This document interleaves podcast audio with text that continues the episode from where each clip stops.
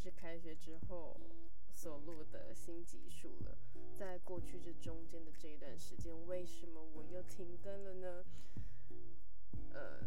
很大一部分是因为我们这一次的寒假真的太过短暂了，所以导致于呃中间有过年连假。再扣掉的话，其实就真的只有仅仅三个礼拜的时间可以放寒假。就对于一个大学生来说呢，感觉上是非常非常紧凑的，因为所有的行程跟所有的安排都会集中在这三周。当然，这中间过程我可能跟朋友出远小旅行啊，然后嗯，跟家人度过了一段呃还算蛮愉快的时光，就是蛮少吵架的这样子。中间还做了很多很多的活动啊，还有事情等等，所以就很仓促的、很很有节奏性的度过了这短暂的寒假，所以导致我中间其实没有太多的心思可以好好的、稳定的坐下来跟大家聊聊天、谈谈心，或是分享一下最近发生的故事等等的。但我刚刚说的，嗯，没有把心思放在这个上面，不是说我真的完全没有去想关于 podcast 的任何东西，因为其实我每都会反复思索，在我手机里面的那一些待录主题，其实我有非常非常多待等待准备想要录给大家听的 podcast 的技术主题，但是有些是，嗯。还在想要不要敲来宾，有些是还在想，我自己还没有整理好一些可能包含心绪啊、心情啊，或者是故事的起承转合，或者是我想要带给听众有什么样的体验的种种细节，所以导致我没有办法把它立马一气呵成的用口述的方式传达给各位知道，所以我每天都在思索。嗯，我究竟什么时候可以稳定心情，坐下来好好录音呢？而当我要重启录音的时候，我又该以什么样的主题来作为我最新的一集呢？毕竟这么久要回归，就又是一个新的里程碑吧。就是不能说里程碑，就是一个新的开始，所以就觉得那个主题真的不能乱定。所以我就是左思右想，左思右想，然后怎么想都想不到。后来寒假就过了，寒假就这么快的就结束了。到后来开学之后，我就还是每天都在想要读什么主题。好，现在听着你就觉得非常烦躁。对，没错，我自己也很烦躁，因为我每天都在想说到底怎么办。我就说我不可能就是就是现在因为就是最近太常打工的关系，所以导致我都不想剪片，然后。呃，既没有 vlog 产出，难道没有 vlog 的产出，甚至也要变成没有 podcast 的产出了吗？就是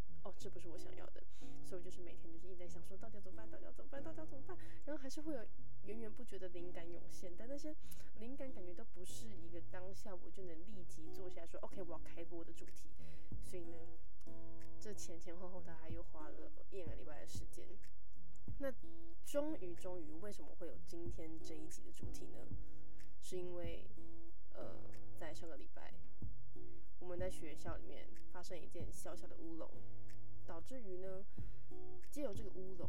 我跟我之前在大学营队里面认识的，呃，我的 partner，就是我的朋友，重新搭上了聊天线。然后我跟他讲完这个事情之后呢？我们解决这个乌龙，但他回复我的第一句话是：“哎，你暑假过得快乐吗？”我那时候看到他传这个讯息给我的时候，我其实是满脑子错愕跟迷茫的。我完全想说：“哎，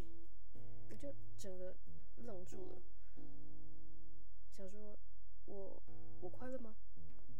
然后那个时候是我正在前往新的一堂课的路上，对我完全没有先回复他这句话呢，就被我保留了一个星期吧。等到我这个星期的课都大致结束了，我回到家里，我才坐下来，好好的看着那个讯息，然后再想要怎么做回复。我后来回复他的是，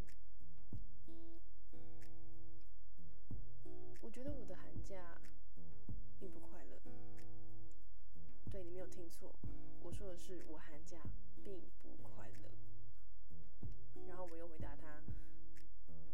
但或许可以称作充实。呃，最近这一两年来，我很喜欢用“充实”这两个字去概括一些感受，因为充实。它其实比较偏向是正面一点的词吧，但里面其实对我来说，它会包含了可能过程难免会有一些不快乐，可能会有一点生气的情绪，或者是悲伤的情绪，或者是嗯快乐的情绪、愉悦的情绪、兴奋的情绪、紧张的情绪等等。简而言之，里面可能会包含你的一些小小的里程碑、小小的达成目标的那种喜悦感。也有可能是过程中你跟家人吵架的气氛感，或者是不被理解的，呃呃悲愤感。比如说你在过年的时候就很常遇到亲戚家人问的那一些五四三，你们都懂，嗯。所以我很喜欢用充实来涵盖我的某一些感受，因为里面有褒有贬，但褒的部分好像就比较多一点点。所以呢，就很能够代表我的感受，而且它是一个未完待续的一种意思，对我而言，因为充实完之后，我还会继续充实我自己，所以它就是有一种持续推进并且正在进步的感受。所以我最近非常喜欢用这个词来概括我的一些生活，所以我就这样回复他说，我觉得我的寒假应该撑得住像是。称称得上是充实，但那之后，其实我一直反复的在思考，为什么我会这么果断的觉得我的寒假生活不能用快乐来代代表，并且我还衍生出非常多关于快乐的一些心思的问题，比如说，我的寒假真的不快乐吗？我的寒假快乐的时候，我都在想什么？在寒假那个时候、那个期间，我做过的那些活动、做过的那些事情，就达到那些里程碑目标，或者是呃旅游啊，呃去做我喜欢的事情啊等等。那些时候我快乐吗？哪些时候我又不快乐呢？甚至甚至，我又回想到以前，就是。毕竟就是一个本人蛮念旧的，对，那种就是念旧包含的就是不好的排名啊，或者是呃好的回忆都是，所以我就是想过去，然后到现在，然后各种种种的感受，什么时刻我可能是快乐，什么时候我可能是不快乐的，甚至到后来我就问我自己说，我怎么定义快乐？我怎么定义快乐？现在正在听这一集的你，也可以想想，嗯，你是怎么定义快乐的呢？所以讲了这么久开场白，分享了这么久的铺陈故事，没错，今天要跟大家聊聊的主题就是快乐。说回刚刚那个话题，嗯，因为我在寒假，先前情提要一下，因为我在。还没有放寒假之前的学期末，我已经早早的就把我寒假想要做的事情画成了心智图跟列表。因为我们离出社会的时间越来越近，暑假跟寒假的时间其实也越来越少，过完一个就是一个，就会越来越少，就会剩下越来越少个的长假，所以。我这次长假就开始在想，说我好像必须要去设定某一些里程碑，或是设定某一些我自己想要达到的目标，或是我想要完成的事情，让我这个假期不会那么的空泛就度过，是会有一个呃隐藏性的列表让我能够去实践，但我也不会完全说哦，我就是要达到什么呃什么什么音检什么什么什么多少分，就是没有到那么就是具体的那一种，因为其实。最近这一两年来，我蛮呃蛮害怕去定所谓太过具体的目标，因为当如果我一旦不小心没有达到那个完美，我就会萎靡不振，然后我就会放掉更长更长的时间去疗伤、去挫折、去呃放掉所有我当下该做的事情，所以我觉得蛮可怕的，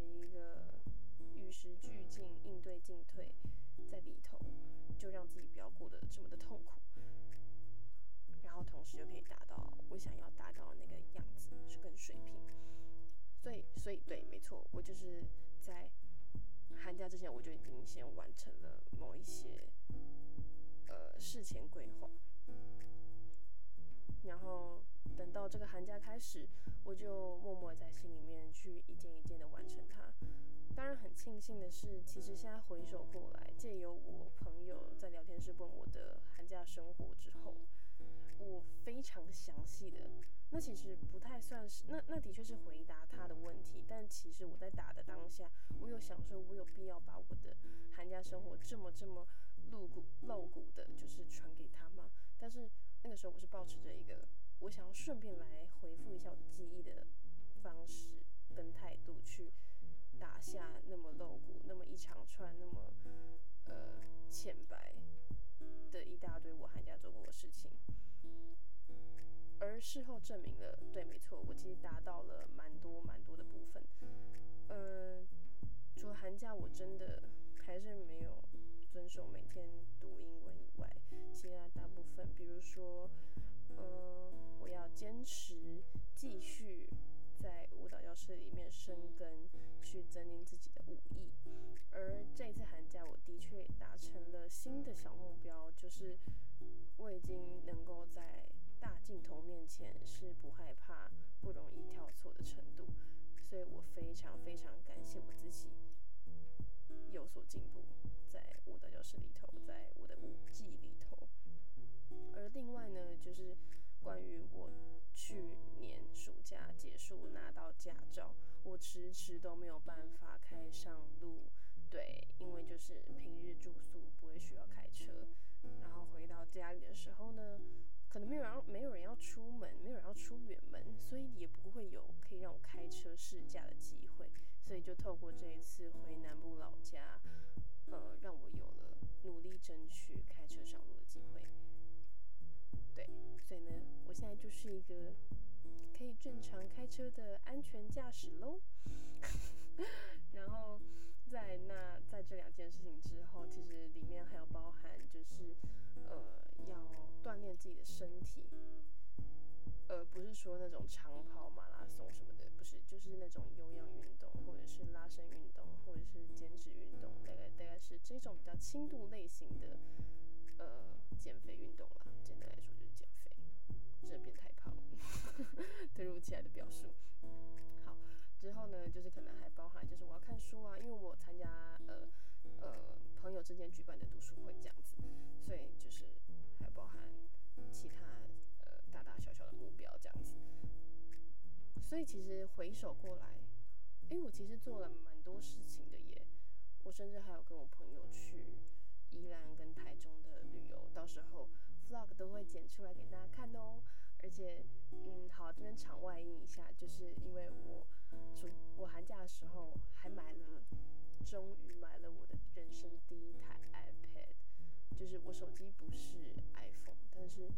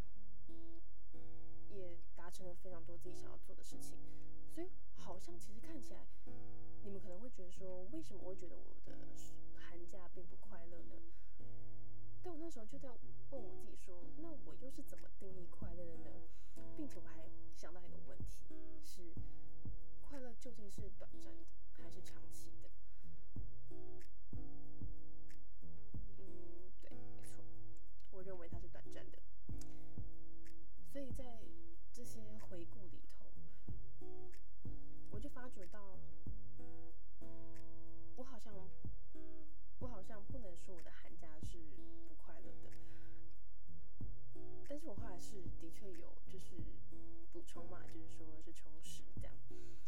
因为嗯，因为里头呢有很多个瞬间是我跟我家人在吵架的瞬间，在斗嘴的瞬间，在赌气的瞬间，所以其实还是会有一些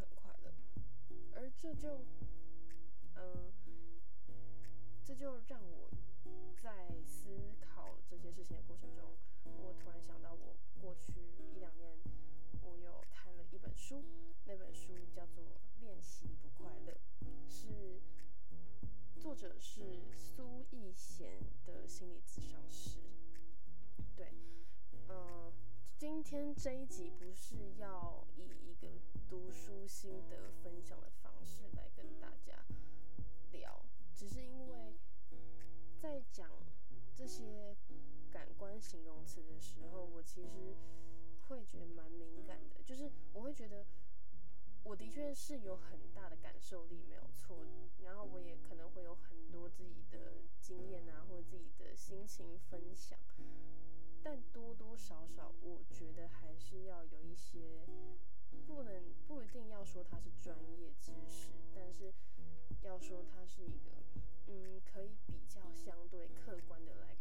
判定，或者是说来，嗯，来补充我所想要表达的感受或者是事情，呃，对，就有一点像是见证者的概念了。然后我。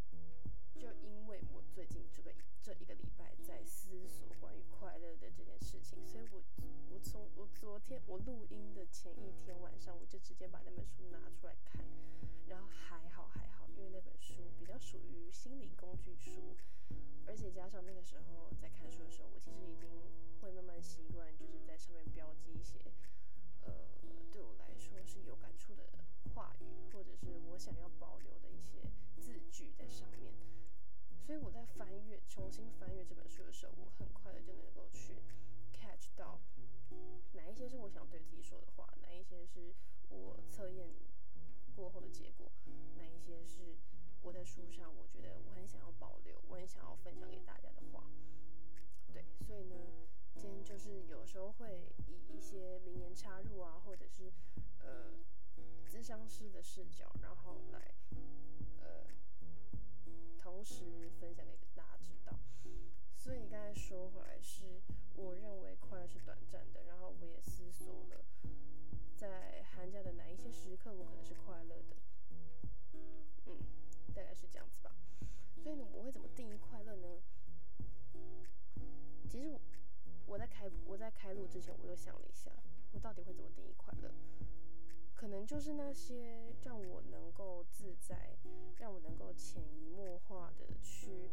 呃做自己想做的事情或是做自己单纯这个行为。又或者是我在追求一些我的自我实践的时候我是感到快乐的。因为你不需要去特别在乎到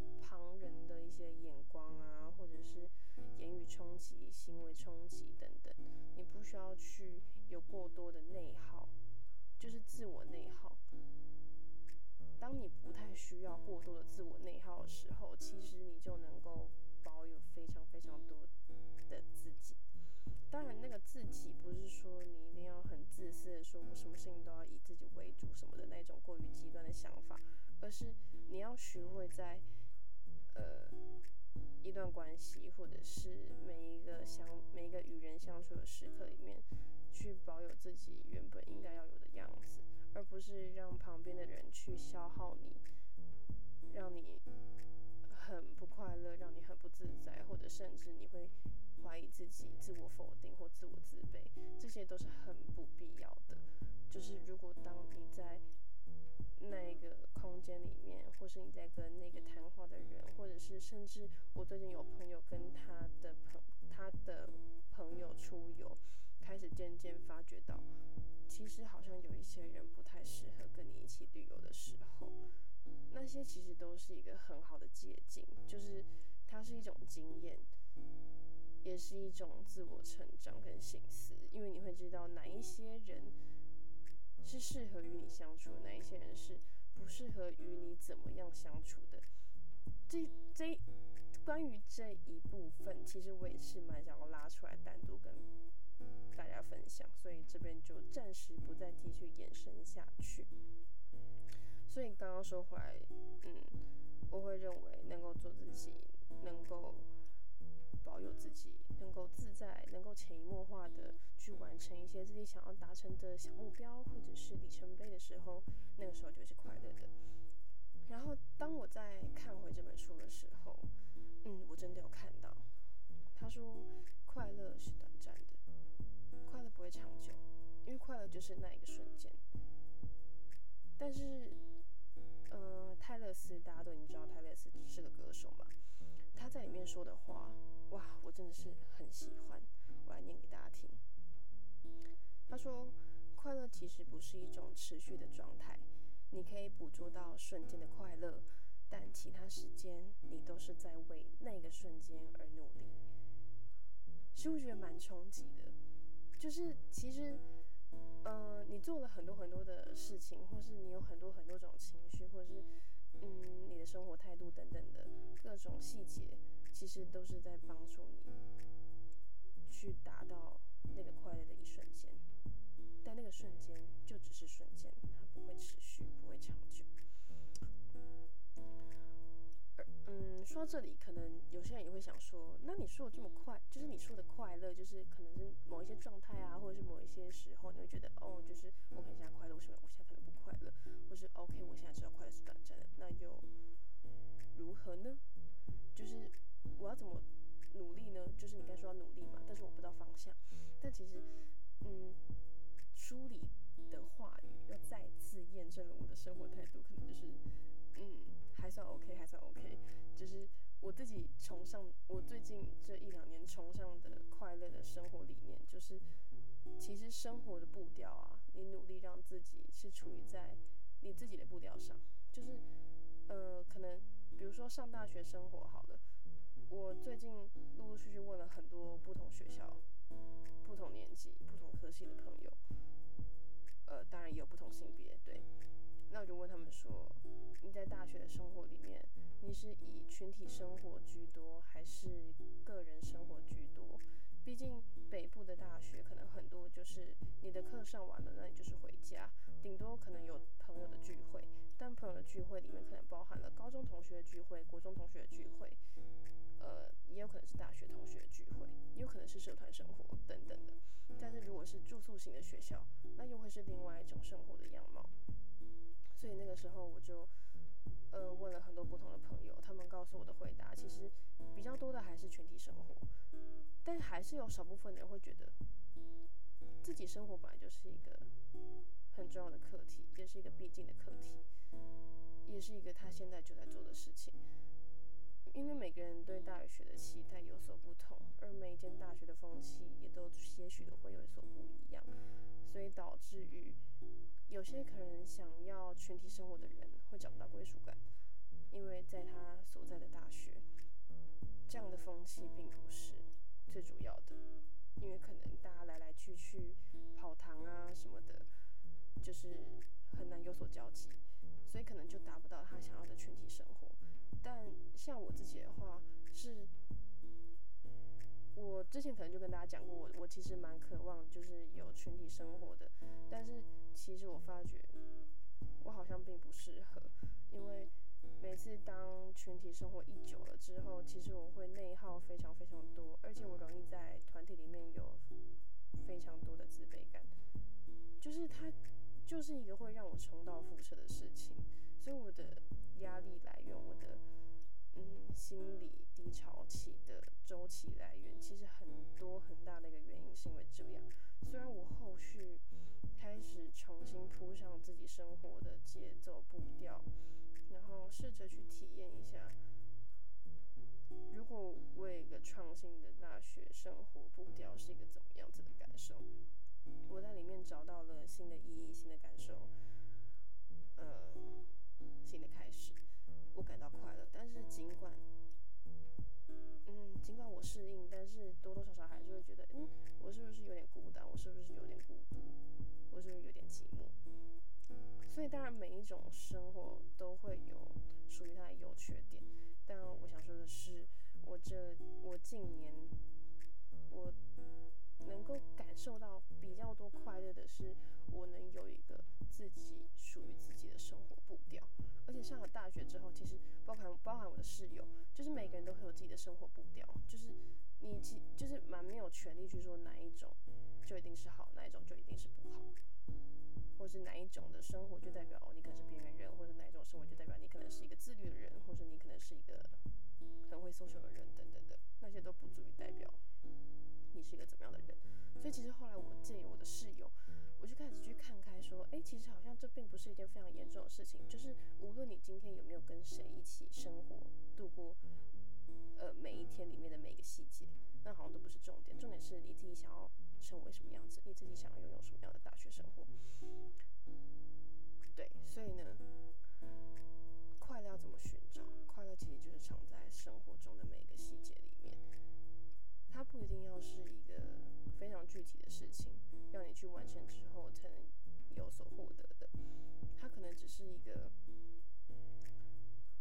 做这一件事情当下的满足感，快乐是会带来满足感的。这本书里面也有一直在提到这件事情，而快乐不等于满足感，这件事情非常重要，因为满足感是能够维持比较长久的。嗯，快乐真的是短暂的，每每每一个瞬间，每一个瞬间所聚集起来的快乐能量会越来越大。但是它同时之间也是一个非常起伏不定的，是一个来无影去无踪的那种感觉。所以寻找快乐呢，要怎么做呢？就是从你的生活做起。你可能是今天早上你想要来一杯热腾腾的咖啡，你买完了，你喝到了，你觉得你暖胃了，那就是心里的快乐，那一瞬间就在那一刻。或者是你今天，呃。你的设计提案被老师所认可，你前面做了非常非常多的提案构思、草图设计、资料搜集，种种种种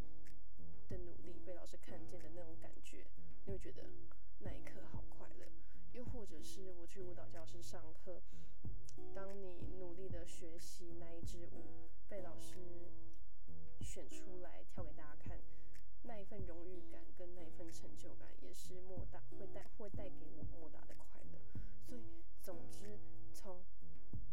或小或大的事情，具体或无形的事情，都有可能带来快的那一瞬间。所以，快乐呢，就是隐藏在生活的细节里。如果你不留意的话，其实就会像我刚刚说的，“来无影去无踪”，就难以察觉。这句话呢，是乔伊斯·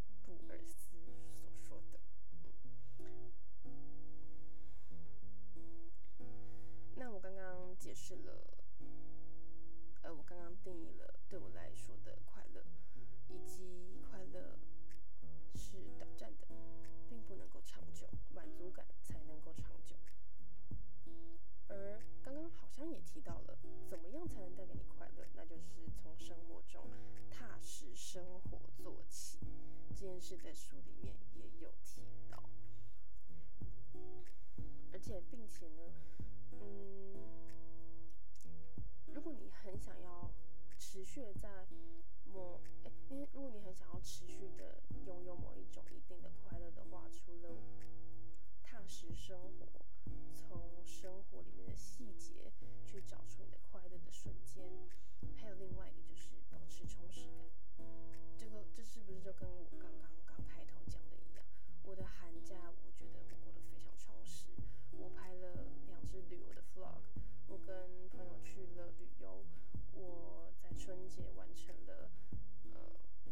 开车自驾的训练跟上路的机会还有经验。然后，我也去舞室维持了我的舞技，甚至还能越来越稳定的跳出一支老师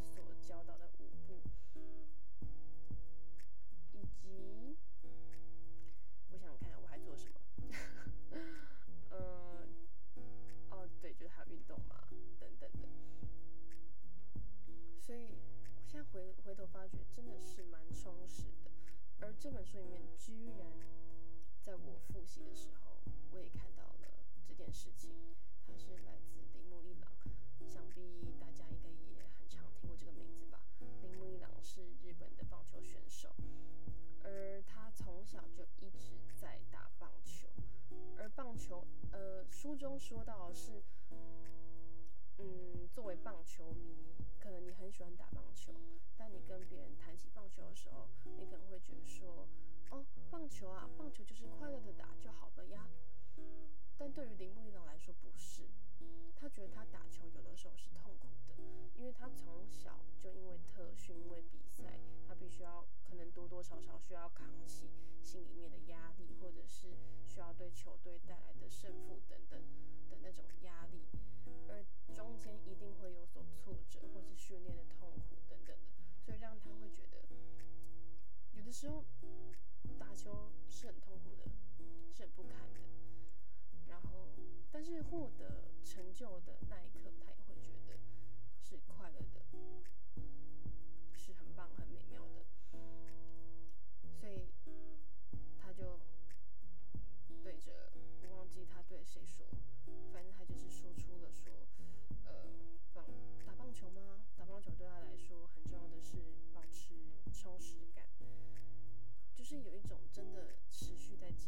持续在追求一些什么的感觉。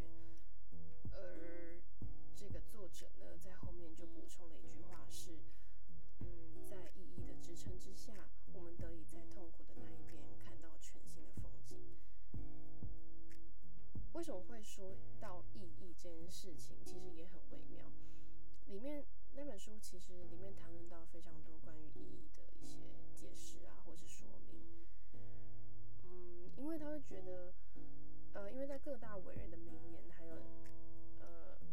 呃苏逸贤作者自称老师的观点，还有书中可能提到的某一些故事，他就会告诉我们说，其实意义是来自于你自己所赋予的，可能包含你的努力、你的目标追求。或者是你的生命等等，它都有可能是意义。但里面也告诉我们说，其实我们的生命根本其实一点都没有意义，就是毫无意义。我们的生命之所以会有意义，是因为我们为他所做的努力，为他所做的选择，让他的价值能够得以实践在我们自己的身上，得以累积在我们自己的身上，所以才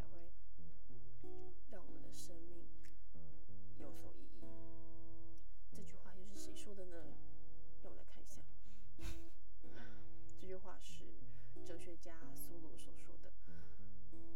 所以就在看完这本书的时候，其实你会从刚开始最初我自己在思索的快乐，关于快乐的一些思辨，以及到后来我可能就会去联想到，哎，我之前不快乐的人生经验。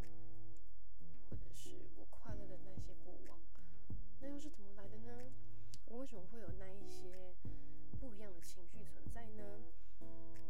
他究竟有没有对错，或者是我究竟该怎么去释怀他？我究竟该怎么去解释他？或者是我究竟该怎么去更了解他？等等。所以刚才说回来，意义充实感、维持充实感真的是一件很重要的事情。用心感受，慢慢体验生活也是一件非常重。其实听到这里，你们不觉得这是一件蛮相辅相成的一件大事情吗？就是应该说它是一个大架构，里面就是很多很多的快乐细节都是来自于你的生活。而你要怎么生活，就是要好好生活。要怎么好好生活呢？就是要用心感受。那用心感受，我要我要感受什么呢？可能就是从你喜欢的事情，你有兴趣做的事情，或者是里面说到很重要的是满足感，是来自于你自己愿意主动去做的事情，或者是没有人逼，你也绝对会去做的事情，开始下手。那些做起来是你会拥有快乐的那个瞬间，但当快乐瞬间累积久了，或者是它的频率变得很频繁了，让它是可以让你能够不用这么。努力就可以感受到它的存在的时候，它其实就是满足感来源的时候。所以它好像每就是好像其实刚刚说了这么多小小的细节，好像呃不能说东凑西凑，要说是呃非常细节细节低调的每一块拼图，它其实可以拼成一幅完整的画的那种感觉。所以我在看这本书复盘自己的思辨的时候，会觉得哇其实我没有这么大的感触，就是我会觉得，哦，它就是一本教我就是不要不快乐的书嘛。因为它告诉我们说，其实我也蛮喜欢这本书的副标题，它的副标题是“不快乐是一种本能，快乐是一种选择”。我们人会不快乐是件非常正常的事情，但是我们却忽略了这件非常正常的事情，我们要如何去掌控，我们要去如何去。或者说操作，我们要如何去，就是与它共处。因为很多原本我们可能就拥有的东西，我们其实根本就不会去在意它。所以当它已经压抑到爆发，让我们知道的时候，可能连我们自己都招架不住。所以作者才要想想要告诉我们说，不快乐是一种本能，但你要怎么与它学会和平共处。他甚至后面讲到了痛与苦是一件。事情，但你要学习与痛苦相处，这样你才不会感受到更偏激的一些心情或情绪。而后面那句话“快乐是一种选择”，我觉得也非常重要。嗯，过去很多时候可能觉得，哎，我的人际就是很糟糕啊，然后我生活就很不快乐啊，然后感觉我做什么事情好像都不会有人称赞我，我找不到我做这件事情的意义在哪里的时候，我就不会感到快乐吗？想必大家应该也都多多少少会有一些相关的经验。但后来发觉，其实快乐真的是一种选择，诶，就是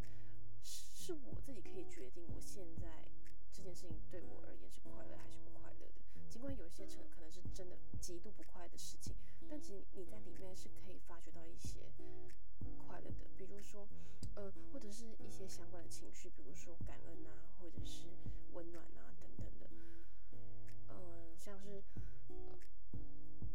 过去我可能曾经有非常不快的人际经验，那时候我不快乐到是很压抑，然后会每天偷偷躲起来哭，然后会写一大堆，不管是电子日记也好，手写日记也罢，甚至我爆发到我必须要立马找一个朋友。当然，那个时候都是找固定几个朋友，能够相伴走来比较长久的朋友去做诉苦或诉说、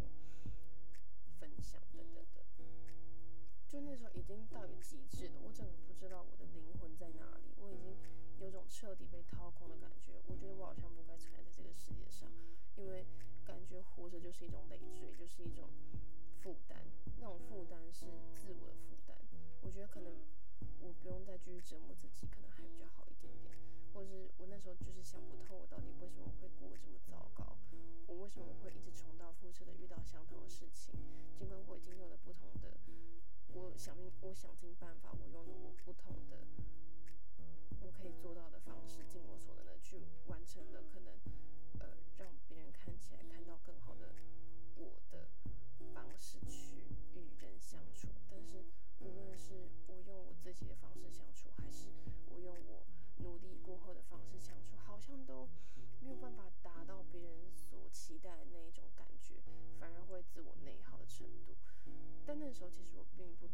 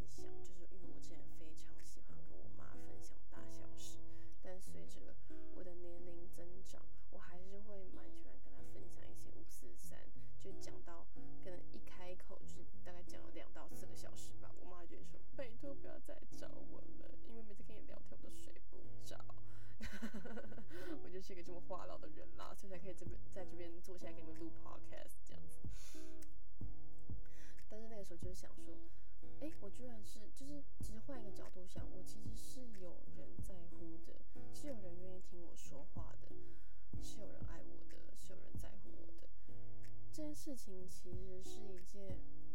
蛮让我感恩的事情就是我现在也常常会用感恩的态度来面对一些呃我可能内心觉得我真的我真的就是我真的适合这份温暖吗？我真的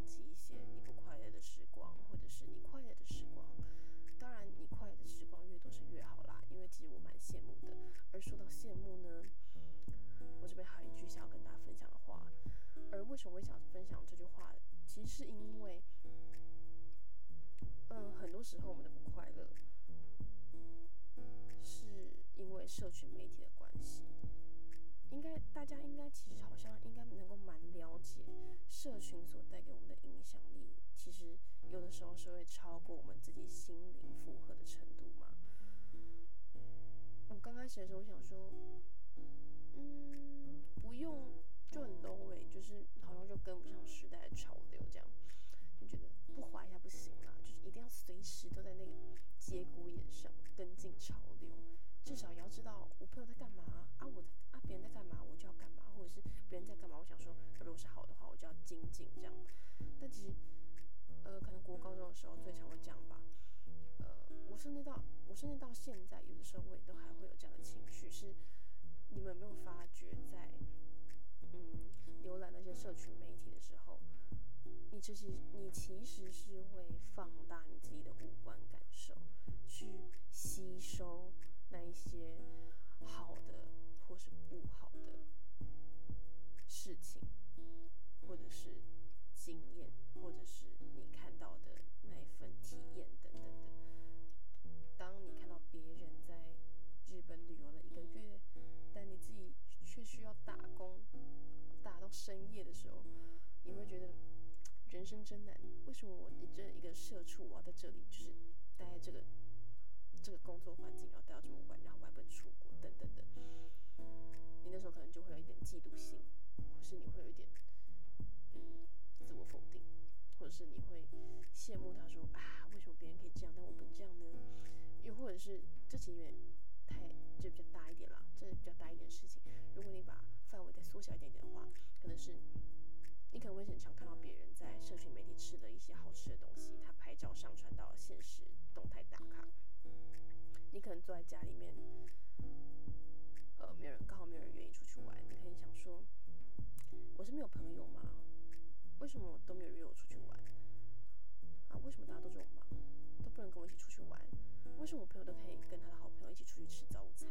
或者为什么他可以在餐厅里面就度过一个这么好的下午茶时光，但是我却在家里软烂在我的沙发上或者在我的床上，然后我睡了一天就结束了？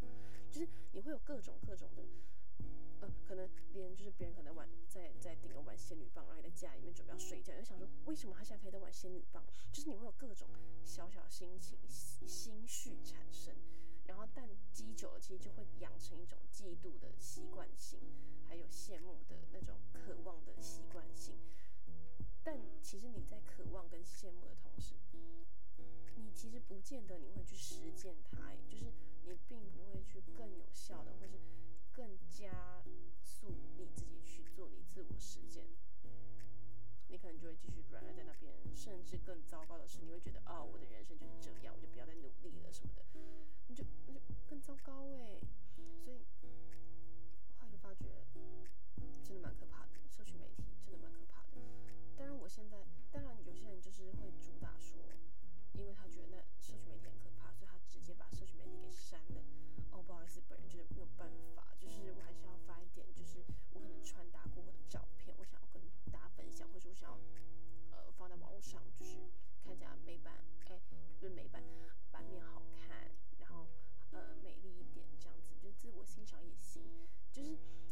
现在的社群媒体对我来说，除了是我可能偶尔会上传一些关于心理励志的话，或是我想传达的心情分享的贴文以外，其他我的个人 IG，我可能会比较着重在我的自我充实。我可能就会发我跳舞的视频啊，练习的影片啊，因为我的是穿搭的影片。现实动态的话，可能就会发一点我觉得生活上好笑的片段什么。或是一些好的作品的分享、转发，那些对我来说是对我而言是有意义的，因为我知道我为什么想要做这件事情。我做这件事情，我赋予了它的意义，我找到了它的意义，我找到了它对我来说的意义，那就是一件我觉得很棒的事情。但除此之外，我已经尽量不去看别人的社群媒体，就是限动每个圈圈。我其实到现在我真的很少。就是我可能一天我只会看大概前三到五个，我就受不了了，我会直接把 IG 关掉，就是我会直接退出 app，因为真的太有负担了。我其实只要看多看了几个，我其实就会想说，为什么我现在在这里看书，但是别人可以出去玩，或是为什么别人看起来都过这么快乐？对，没错，就是这句话。为什么别人看起来总是这么快乐？这句话是我最近常常跟我朋友见面，然后我们不约而同的讲出同一个想法，就是这句话。我们我们会觉得，为什么别人的现实动态可以看到他们跟国中同学、高中同学一起出去玩的那一种快乐是那么的无限的感觉，永远那么持续的感觉，但是我却没有。你就会有那种落差感，或是可能不一定是出去玩，可能是你看到别人为什么笑容，每次合照，为什么他会有这么多的合照，为什么他会有这么多的生活可以分享，然后就觉得哈我的人生好乏味哦，等等的。总之总之，你就会有各种不同的情绪产生，当然最多就会是比较心态，所以比较其实是阻碍快乐的最大的。现在真的资讯太大量，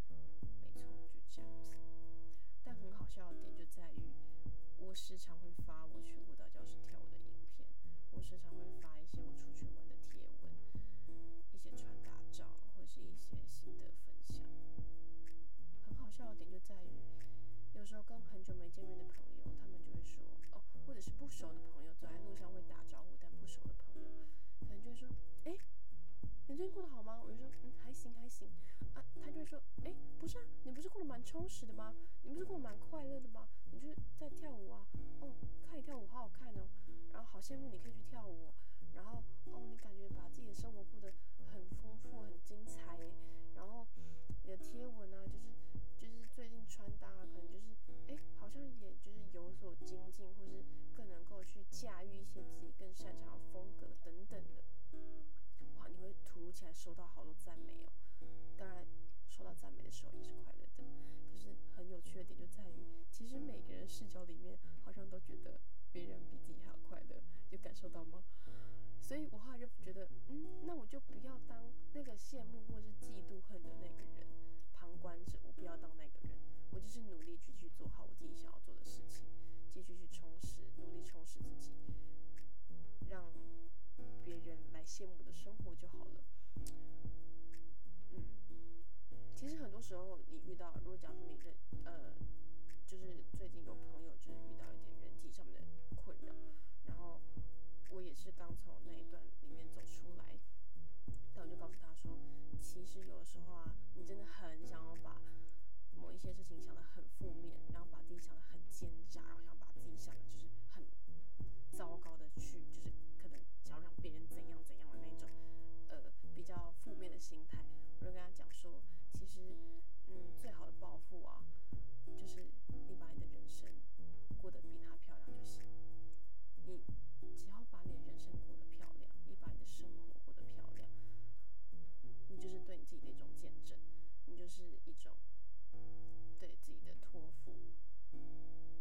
去 care 别人在想什么啦，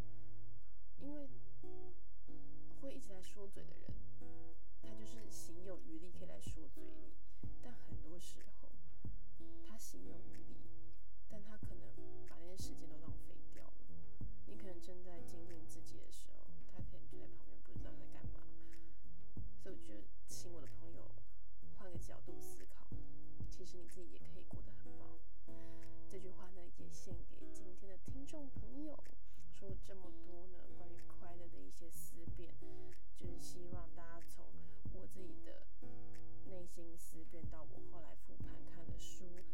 哦，当然有兴趣去想要看这本书的话，其实现在我最近这一个这一两个礼拜去成品还有看到这本书在贩售哦。然后如果想要看的话，其实你也可以去图书馆借来看等等的，就是不一定要用。这本书其实，如果你把它当做是一种工具书也行，当做心灵鸡汤其实也行，当做是你想要读一点伟人或者是名人的一些呃。言语记录也行，我觉得都是一个蛮好入手的选择。